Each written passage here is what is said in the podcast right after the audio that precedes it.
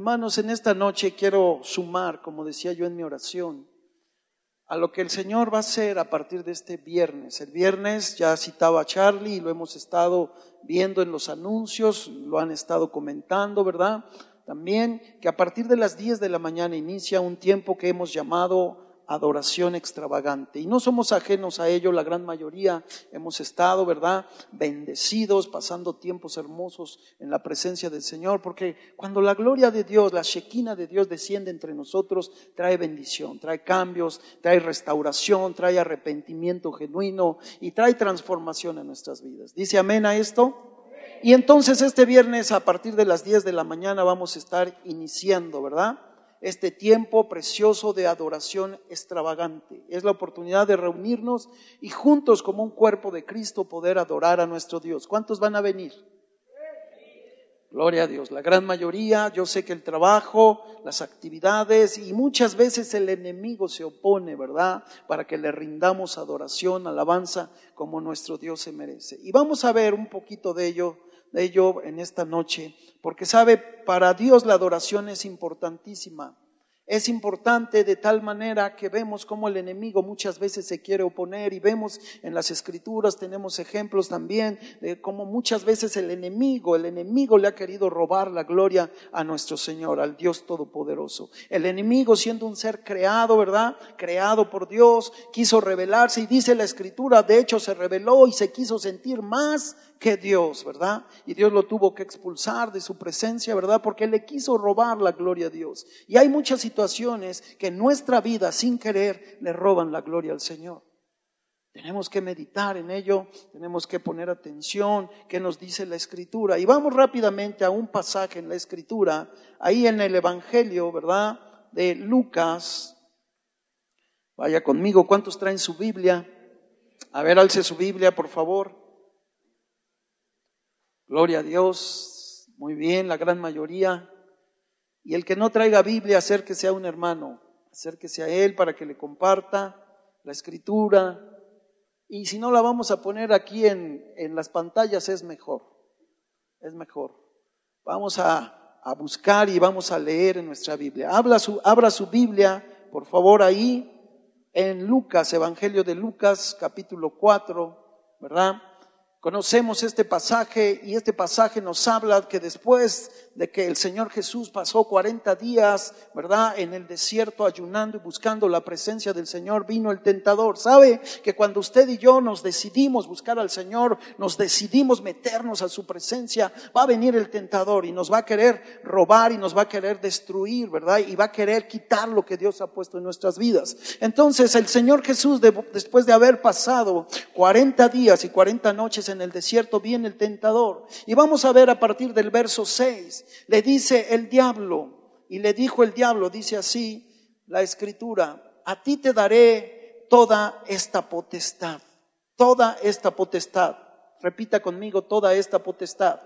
El enemigo, amén, toda esta potestad, el enemigo le ofrece esto al Señor y le dice, te daré toda esta potestad. Y la gloria de ellos, dice también, porque a mí me ha sido entregada. Y la gloria de ellos porque a mí me ha sido entregada. En el momento cuando Adán y Eva, ahí en Génesis capítulo 3, ¿verdad? Le entregan al enemigo eh, a través del pecado, a través de la desobediencia, el primer pecado que entró a la humanidad, cuando le entregan el derecho al enemigo, ¿verdad? Le dan la autoridad sobre sus vidas al no obedecer a Dios y oír la voz del enemigo que viene y le dice a Eva con que Dios os ha dicho al oír la voz mentirosa del enemigo, al apagar la perfecta voluntad de Dios con la mentira del diablo, el hombre y la mujer, haciendo caso al enemigo, le dieron un derecho legal y le cedieron toda la autoridad que Dios en Génesis 1.27 les había dicho, señoread o juzgad la tierra, ¿verdad? Creceos y multiplicad les había dicho Dios, les había dado toda la autoridad, pero ellos por el pecado, por la desobediencia, se la cedieron al enemigo. Así pasa muchas veces con usted y conmigo. Cuando no nos sometemos a la perfecta voluntad de Dios, cuando no nos rendimos, no basta con el 99%, tiene que ser un 100% rendidos en obediencia, en sujeción a la bendita palabra del Señor. Y cuando no le rendimos el 100 al Señor, sabe que ese 1% está permitiendo que el enemigo tenga derechos legales y le estamos cediendo autoridad. Y nuestras vidas muchas veces no van en avance, no van eh, eh, dando fruto como es el deseo del Señor, porque hay áreas en nuestra vida donde le hemos cedido derecho al enemigo. Así lo hicieron Adán y Eva y le dieron toda la autoridad. Por eso dice aquí nuevamente, ¿verdad? En Lucas 6, a ti te daré toda esta potestad y la gloria de ellos, porque a mí me ha sido entregada. Se la entregaron los primeros padres. Y dice también, y a quien quiero la doy. Él se lo está ofreciendo al Redentor, al Salvador, a nuestro Señor. Él se lo está ofreciendo después de que Jesús venía lleno del Espíritu Santo. Dice también el verso 7, yo te la daré a ti. Dice, si tú postrado me adorares. Lo que el enemigo anda buscando es robarle la gloria al Señor. Ya lo hizo una vez y lo sigue haciendo, quererle robar la gloria al Señor. Pero ¿cuántos de nosotros, la pregunta es, ¿cuántos de nosotros se lo vamos a permitir? ¿Cuántos? Gracias a Dios por ese silencio porque no lo vamos a permitir, porque nosotros hemos entendido que fuimos creados para la alabanza de la gloria de nuestro Dios, fuimos creados para alabarle, para adorarle y para exaltarle. Y acabamos de tener un tiempo hermoso, ¿verdad? Donde el grupo de alabanza nos guía a la presencia del Señor para adorarle y para exaltarle. Y repito, este próximo viernes estaremos entrando en un tiempo hermoso de adoración, de alabanza, de rendirnos, de entregarle lo mejor de nosotros a nuestro Dios porque el enemigo anda buscando, ¿verdad?, robarle la gloria al Señor. Y entonces la condición que le pone al Señor Jesús, si tú, postrado, verso 7, me adorares, todos serán tuyos. Fíjese nada más. El creado, el creado, o el hombre, o este ser creado que es Satanás, hablándole al Creador. Porque Jesús estaba con el Padre en Génesis 1 cuando crearon todas las cosas. Nuestro Señor es el creador.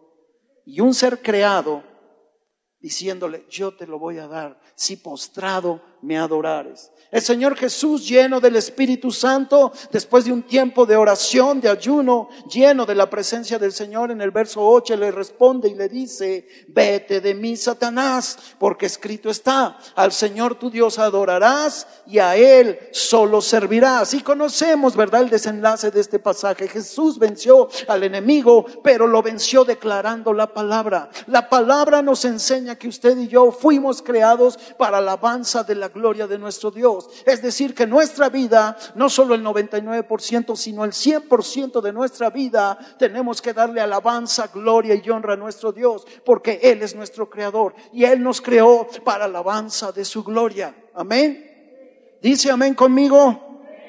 El enemigo siempre ha querido robarle la gloria a nuestro Dios. Y en nuestras vidas hay muchos distractores, fíjense bien, distractores, detalles, situaciones emocionales, ¿verdad? Situaciones almáticas, muchas situaciones que quieren distraernos, ¿verdad? Para que no adoremos y para que no alabemos al Señor. Y usted y yo tenemos que recordar que fuimos creados, repito, para alabanza de su gloria. En esta tierra estamos de paso y en esta tierra estamos siendo adiestrados, entrenados para que cuando por la eternidad estemos con Cristo, le vamos a adorar por una eternidad. ¿Dice amén a esto? Porque en nuestra vida hay muchos distractores que nos impiden darle la gloria al Señor desánimo, ¿verdad? Daño, rencor, resentimiento, etcétera, etcétera. Hay tantas cosas. Y vamos a ver un ejemplo de los discípulos del Señor Jesús, que estaban distraídos. El Señor Jesús les había anunciado. Vaya conmigo rápidamente ahí a Mateo 28.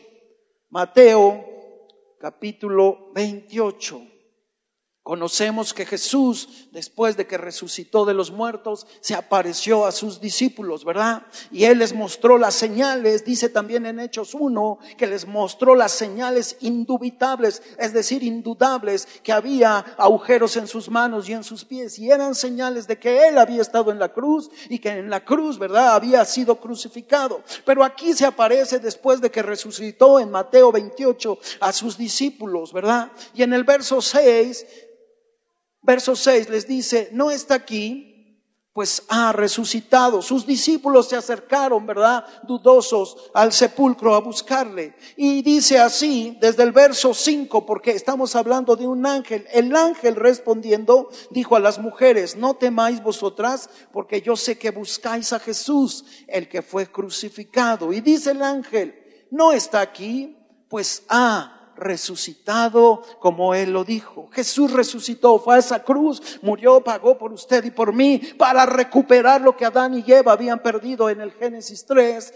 en la desobediencia, en el pecado. Jesús, ¿verdad? Tuvo que ir a esa cruz para pagar por usted y por mí, para recuperar la victoria ¿verdad? Que el enemigo les había quitado ahí en, Génesis capítulo 3. Entonces Jesús lo prometió y les dice, ha resucitado como dijo. Él lo había dicho y él lo hizo. Y dice también, venid, ved el lugar donde fue puesto el Señor.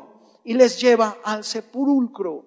Dice el verso 7, e pronto y decid a sus discípulos que ha resucitado de los muertos y he aquí va delante de vosotros a Galilea, allí le veréis, allí le veréis. Cuando usted y yo adoramos al Señor y cuando aprendemos a despojarnos de nuestra carne, de nuestros deseos, de los inconvenientes que nos impiden adorar al Señor, nosotros podemos ver su gracia, podemos ver su misericordia, podemos ver su favor. Pero la clave está en que yo aprenda a despojarme de prejuicios, de ideas, de conceptos, ¿verdad? Que traigo arrastrando ¿verdad? Y me despojo y entiendo que fui creado para la alabanza de su gloria. Cuando eso me es revelado a mi corazón, no hay nada que me pueda impedir que Jesús murió en la cruz del Calvario y que yo he sido creado para adorarle porque Él pagó un precio muy alto por mí para salvarme, para rescatarme, para perdonarme, para limpiarme, pero además darme un propósito eterno que es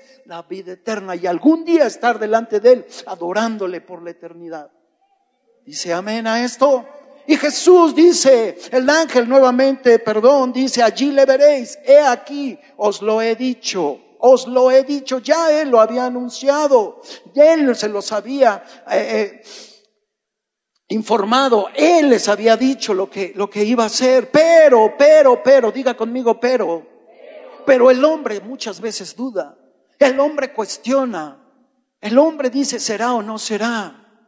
Y así pasó con los discípulos del Señor, porque si vamos al verso 17, ¿verdad? Desde el verso 16, los once discípulos se fueron a Galilea, al monte donde Jesús les había ordenado.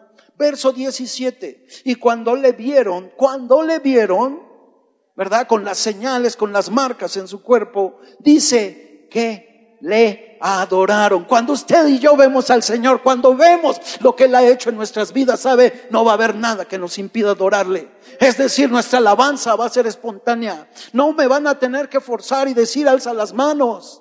No me van a tener que forzar a decir, dele gloria a Dios, dele aleluya. No, porque yo he visto lo que Él ha hecho en mi vida, porque es real lo que estoy viviendo.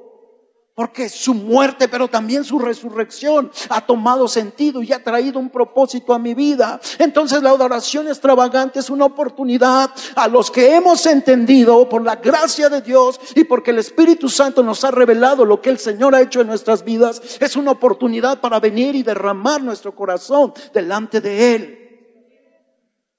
Pocos amenes. Gracias a Dios por esos amenes.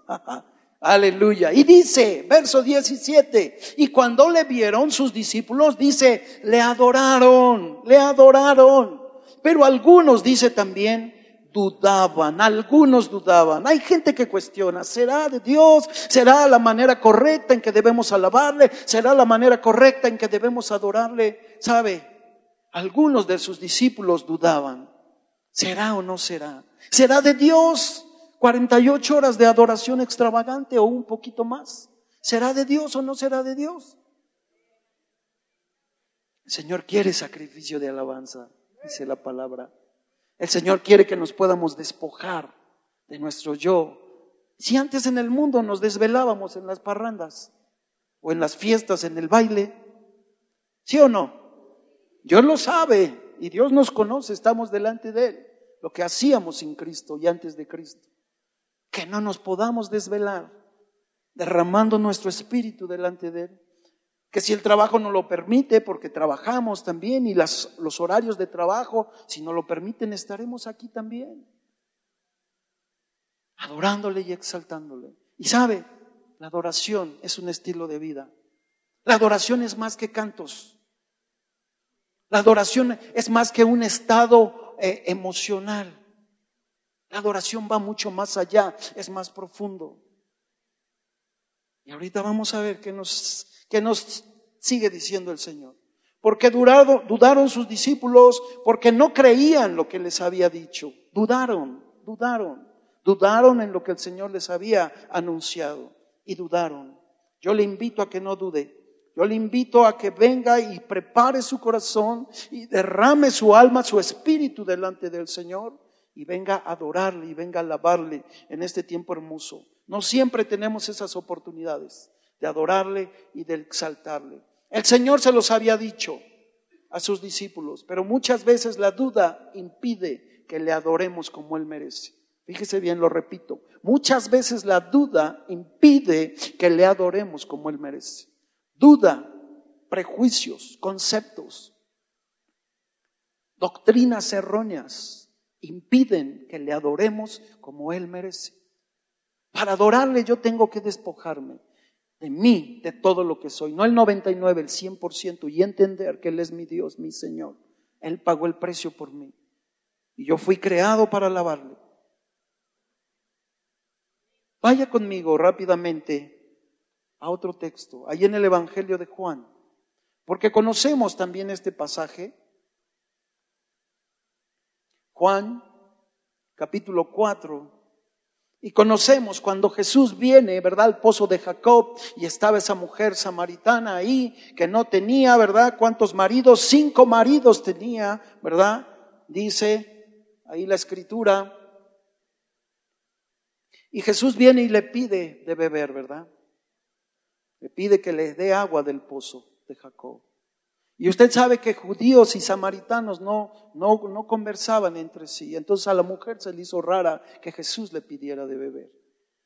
Y Jesús le dice, ahí en capítulo 4 de Evangelio de Juan, verso 19, le dijo la mujer, Señor, me parece que tú eres profeta. Nuestros padres adoraron en este monte y vosotros decís que en Jerusalén es el lugar donde se debe de adorar. Cuestiones de dónde, cuestiones de tiempo, pero sabe, no se trata de un solo lugar. Nuestra vida es adoración y alabanza continua.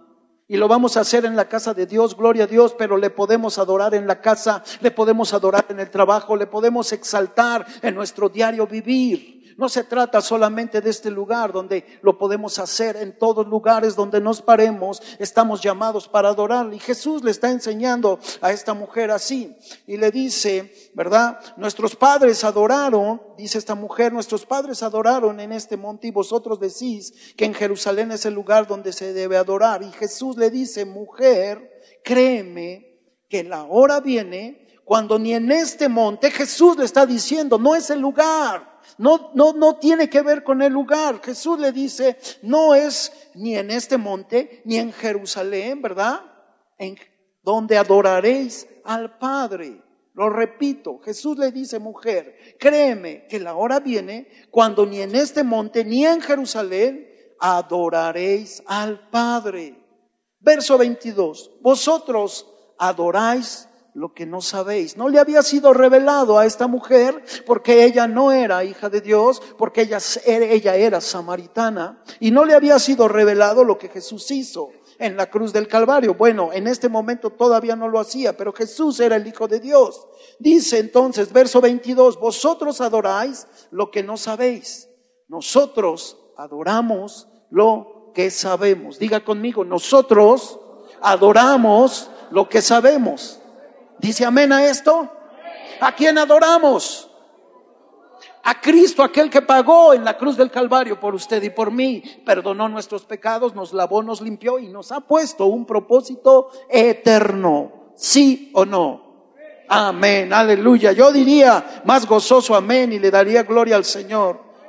Bendito su nombre, alábele, alábele sin que yo lo invite y lo anime, porque usted está entendiendo lo que Cristo hizo en la cruz del Calvario por usted y por mí. Y eso, eso me incita a alabarle y adorarle, me anima, me alienta que yo le alabe. ¿Qué sabemos? Dice Jesús, ¿verdad? Nosotros adoramos lo que sabemos. ¿Qué sabemos? ¿Qué sabemos usted y yo para adorarle? ¿Qué es lo que sabemos? Bueno, que Él pagó por nosotros en la cruz del Calvario que Él pagó un precio muy alto, que Él dio la última gota de su sangre para que usted y yo seamos libres y caminemos en victoria día a día. Eso es lo que sabemos. Pero también sabemos algo más. Romanos 19. Y aquí habla de salvación. La salvación que nos fue revelada a usted y a mí. Cuando alguien vino y nos habló del amor de Cristo, de la gracia y de la misericordia de Jesucristo. Y Romanos 19, usted conoce este pasaje. Que si confesares con tu boca que Jesús es el Señor y creyeres en tu corazón, creer. Aquí hay dos elementos. Número uno, confesar. Número dos, creer en tu corazón, tu corazón. Para alabar al Señor yo debo creer que Jesús es el Señor, Él es mi Salvador y que yo creo en mi corazón y por tal motivo yo le alabo, ¿verdad? Y creyeres en tu corazón que Dios le levantó de los muertos, serás salvo. Creyeres en tu corazón. Yo creo que Jesús vive. Yo creo que Él resucitó. No dudo como unos de sus discípulos dudaron. Yo creo que Él vive, que Él resucitó al tercer día. Y dice la escritura que está sentado a la diestra del Padre, rogando por usted y por mí. Amén y creemos que Él vive y creemos, ¿verdad? Que Él, la escritura nos anima y nos invita a adorarle y a alabarle. Creemos que Él pagó el precio por nuestros pecados y por nuestras transgresiones y por ello no hay nada que nos impida adorarle. No hay nada que nos, que nos impida a podernos despojar de prejuicios, de conceptos, de doctrinas y que nos impidan adorarle como Él merece, derramar todo nuestro ser. Porque Él pagó el precio por por usted y por mí. Adoración, fíjese bien, es cuestión de fe. Adoración es creer lo que Cristo hizo en la cruz del Calvario por nosotros. Saber que Él no escatimó nada de su vida y se dio todo. Fue obediente, Filipenses 2, hasta la muerte y muerte de cruz, para pagar por usted y por mí por nuestros pecados. ¿Habrá algo que nos impida adorarle? ¿Habrá algo que nos impida hacer lo que dice el apóstol Pablo, Romanos 12.1? Diga conmigo, así que.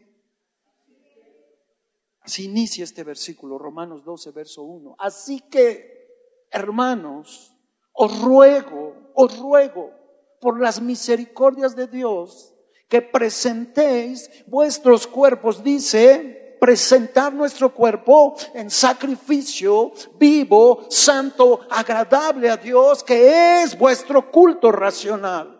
Así que, diga conmigo, así que, hermanos, os ruego por las misericordias de Dios que presentéis vuestros cuerpos en sacrificio vivo, santo y agradable a Dios que es vuestro culto racional. Es nuestra manera de vivir.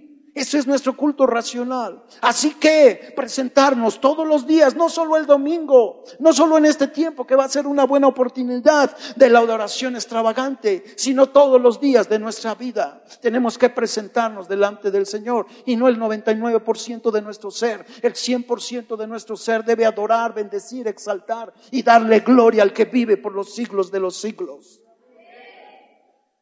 porque Él es digno, porque Él lo merece, porque Él pagó todo por mí. Todo esto es cuestión de fe, no es cuestión de estado de ánimo. Hoy sí lo siento y no lo siento. Es que si viera cómo vengo, La escritura nos invita a que hagamos sacrificio de alabanza, no importa su estado de ánimo, a que se presente como sacrificio vivo, santo y agradable a nuestro Dios. Esa es la instrucción que el apóstol les daba, les daba a los romanos. Si creemos que Jesús murió y también resucitó, ¿qué nos impedirá poderle alabar? ¿Qué nos impedirá poderle exaltar? ¿Habrá algo? Para nada.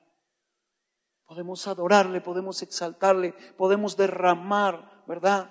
Nuestra vida como ofrenda grata, como sacrificio santo y agradable a Él. Dice amén. Vosotros adoráis, nuevamente regresamos a Juan 4:22, vosotros adoráis lo que no sabéis. Habrá gente que no sabe lo que todavía está adorando, como esa mujer samaritana, pero nosotros, dice Jesús, adoramos lo que sabemos. Nosotros adoramos lo que sabemos, diga conmigo, adoramos lo que sabemos, lo que hemos visto, pero también lo que hemos oído, la bendita palabra del Señor, lo que el Espíritu Santo nos ha revelado a través de la fe. Verso 23. 22 nuevamente. Nosotros adoramos lo que sabemos, porque la salvación viene de los judíos. Jesús era judío. Y la salvación viene de los judíos, dice. La salvación viene de los judíos. La salvación viene de mí mismo, en otras palabras. Verso 23, más la hora viene mas la hora viene. Y ahora es cuando los verdaderos adoradores, verdaderos, ¿por qué el Señor enfatiza en esto? Verdaderos adoradores. Porque hay gente que adora de labios para afuera, porque en su corazón no está la revelación plena de lo que Cristo hizo en la cruz del Calvario. Y adoran porque hay motivación, porque hay cantos que les agradan, porque hay un estado de ánimo, ¿verdad? Que los invita a adorar. Pero la adoración va mucho más allá. La adoración tiene que brotar del espíritu, de lo más profundo de mi ser, para adorarle y para exaltarle a Él, no importa el estado de ánimo en el cual yo me encuentre. Por eso dice así, mas la hora viene y ahora es cuando los verdaderos adoradores, verdaderos adoradores adorarán al Padre en espíritu y en verdad en espíritu y en verdad, no de dientes para afuera, sino entendiendo que soy una ofrenda, que soy un sacrificio vivo, santo y agradable para mi Dios todos los días de mi vida. Porque todos los días le puedo adorar y exaltar mientras Él me permite estar en esta tierra. Esa es la marca de un verdadero discípulo, adorar a su Señor siempre, siempre. Algunos discípulos dudaron, lo vimos, pero otros le reconocieron y le adoraron. Y le adoraron. Ahora viene y ahora es cuando los verdaderos adoradores adorarán al Padre en espíritu y en verdad. Porque también el Padre, tales adoradores, busca que le adoren. Tales adoradores el Padre busca que le adoren. Están dormidos. Tales adoradores el Padre busca que le adoren. ¿Cuántos están dispuestos? No importa el cansancio, no importa el esfuerzo, no importa el sacrificio. He entendido que soy un sacrificio vivo, santo y agradable para Él. Y no importa, aquí estaré. Pero no solamente el viernes, el sábado y el domingo. Todos los días de mi vida será una oportunidad para adorarle. Porque he entendido, porque me ha sido revelado lo que Él hizo en la cruz del Calvario y he entendido que soy una ofrenda y un sacrificio grato, agradable a mi Señor, que es mi culto racional. Lo he entendido, me ha sido revelado. El Padre, ¿verdad? Tales adoradores busca que le adoren. Tales adoradores. Verso 24, Dios es espíritu y los que le adoran en espíritu y en verdad es necesario que adoren. Mi cabecita no me, no me alcanzaba para entender. Señor, muéstrame, revélame la profundidad de este versículo, porque es tan profundo. Y fui a un Nuevo Testamento, versión recobro se llama, escrito por Watchman y Witness Lee. Y me puse a estudiar y quiero compartirlo para que usted también aprenda esto como yo. Cuando el Señor dice, Dios es espíritu y los que le adoran en espíritu y en verdad es necesario que adoren. Dice, espíritu se refiere a la naturaleza de Dios. Un Dios triuno, completo. No es trino, es triuno, triuno, completo. No se refiere solamente al Señor, espíritu. No solamente. Dice, para adorar a Dios, quien es espíritu, debemos hacerlo con nuestro espíritu. Adoración tiene que ver con hacerlo de lo más profundo de mi alma, con mi espíritu. Muy dentro de nosotros está ese hombre espiritual que tiene que brotar cuando nuestra carne, cuando nuestro hombre exterior es quebrantado, para que pueda brotar ese hombre espiritual. Y ese hombre espiritual, cuando ha sido quebrantado y le ha sido revelado lo que Cristo hizo en la cruz del Calvario por él, ese hombre espiritual se va a conectar al Espíritu de Dios y se va a fusionar y le va a adorar con total libertad. Con total libertad. Dice también, el Señor dijo esto a la mujer samaritana a fin de instruirla con respecto a la necesidad de ejercitar, ejercitar, fíjese bien, la necesidad de ejercitar su espíritu, ejercitar su espíritu, diga ejercitar su espíritu para tocar a Dios. Si yo no ejercito mi espíritu, no lo instruyo, no lo enseño, no lo someto, que es un sacrificio, que, que es una ofrenda grata para mi Dios, mi carne, mi espíritu no van a adorar. Tengo que instruirlo, tengo que enseñarlo, tengo que disciplinarlo. Por eso decía alabanza y adoración va mucho más allá de bonitos cantos. Habla de una vida sacrificial, de una vida disciplinada también, instruida, ejercitada para adorar al Señor. Y Jesús estaba enseñándole esto a la mujer samaritana. Dice, el Señor dijo a esto, a la mujer samaritana, a fin de instruirla con respecto a la necesidad de ejercitar su espíritu para tocar a Dios. El espíritu, tocar a Dios, el espíritu con el espíritu es beber el agua viva y beber el agua viva es rendir verdadera adoración a Dios. Ahí se cumple lo que Jesús dijo, el que cree en mí de su interior, el espíritu está en nuestro interior en lo más profundo de nuestro ser. Y Jesús dijo, el que cree en mí, como dice la escritura, de su interior correrán y brotarán ríos de agua viva. La alabanza tiene que ver de lo más profundo, la adoración de lo más profundo de mi ser. Es conectarme y fusionarme al Espíritu de Dios y darle toda la gloria, la honra y la alabanza. Alabanza y adoración va mucho más allá. Es más profundo. Es decir, con lo más profundo de mi ser, y de mi espíritu, ¿verdad? Cantos de adoración, cantos de exaltación, palabras que exclamen la gloria y la grandeza de mi Señor, que exclamen lo que Él es para mí. Alabanza y adoración es una manera de vivir, reconociendo al que dio todo por mí en la cruz del Calvario. Es con lo más profundo de mi ser, ¿verdad? Exaltarle y darle gloria.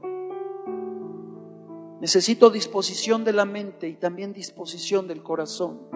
Necesito decirle a mi carne, alma mía, alaba al Señor y no olvides ninguno de sus beneficios. Alma mía, adora al Señor. Alma mía, exáltale y alábale porque Él es tu hacedor.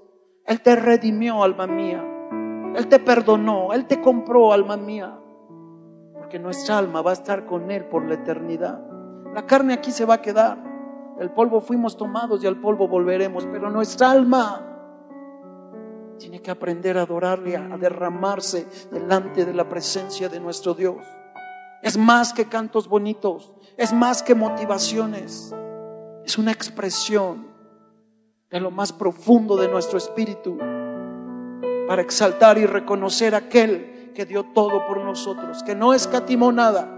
Verdadera adoración es una realidad espiritual que está en armonía con la naturaleza de nuestro Dios, porque nuestro Dios es espíritu. Jesús lo está citando.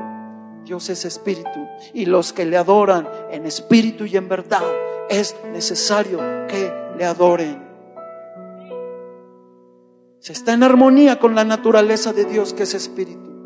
Es decir, me despojo de la carne y dejo que mi espíritu se una al espíritu de Dios para exaltarle, para adorarle y para expresarle lo que Él significa para mí. Todo eso es alabanza y adoración. Va mucho más allá que palabras bonitas, que buenos sentimientos. Es despojarnos de nuestro yo y que pueda brotar ese hombre espiritual y pueda ser ejercitado, alabando y exaltando a nuestro Rey, a nuestro Señor, a nuestro Creador. Alabanza y adoración es profundo. Es que brote un espíritu espontáneo de exaltación, de adoración a nuestro Rey. Y este fin de semana tenemos la oportunidad de reunirnos como cuerpo de Cristo para derramar nuestra alma, nuestro espíritu y nuestro ser delante de aquel que nos compró, que nos lavó, que nos perdonó. Pero vamos a terminar este tiempo en esta noche adorándole. Levántese de su lugar, por favor, póngase de pie. Y si el Espíritu Santo le ha revelado en esta noche o le ha recordado, porque tal vez ya lo sabía, pero le ha recordado lo que el Señor ha hecho por usted en la cruz del Calvario, Usted empiece a adorarle y alce sus manos a Él. Recuerde, alzar nuestras manos significa rendición. Me rindo, reconozco tu señorío, reconozco lo que tú eres para mí, amado mío. Y yo te exalto porque, Señor, tú me compraste, tú me perdonaste, tú me libraste de la condenación eterna. Tú pagaste el precio por mí, derramaste tu sangre preciosa por mí en la cruz del Calvario. Y yo quiero adorarte, yo quiero exaltarte, que mi vida, Señor, una constante ofrenda, un sacrificio vivo, santo y agradable a ti, mi Señor. Si así lo quiere, dígaselo al Señor. Señor, yo quiero que mi vida sea una ofrenda, un sacrificio constante grato a ti.